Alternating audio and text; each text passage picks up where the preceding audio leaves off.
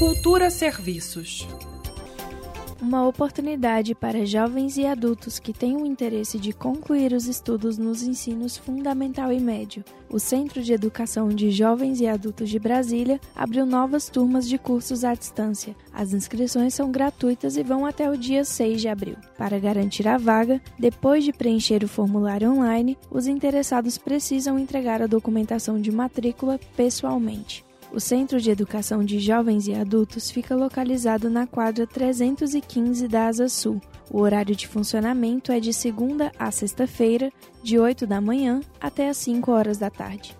Mais informações sobre os cursos à distância para jovens e adultos você encontra no site sejaep.se.df.gov.br. Repetindo, sejaep.se.df.gov.br www.gov.br. Lembrando que as inscrições são gratuitas até o dia 6 de abril.